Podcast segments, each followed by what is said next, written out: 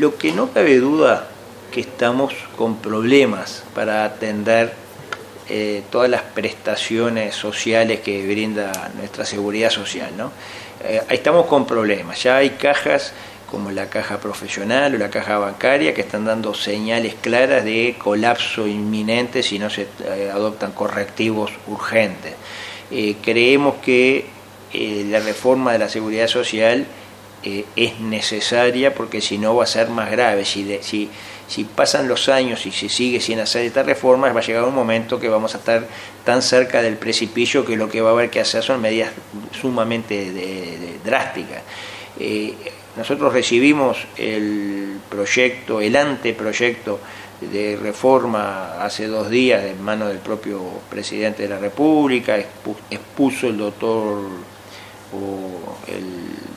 creo que el doctor Rodolfo Saldain, que es el que el que, el que presidió el, grupo de expertos y quien, eh, eh, digamos, dirigió la redacción del anteproyecto y nos expuso la realidad que vive hoy el sistema de seguridad social y la necesidad de hacer los cambios. Nosotros ahora estamos estudiando bien eh, el, anteproyecto, son más de 300 artículos que creemos que es, importante analizarlo, ver cómo impactan en los distintos colectivos y tal vez hagamos algunas sugerencias o propuestas de mejora a ese proyecto, a ese anteproyecto que eh, una vez que estén las mayorías necesarias, este, eh, digamos,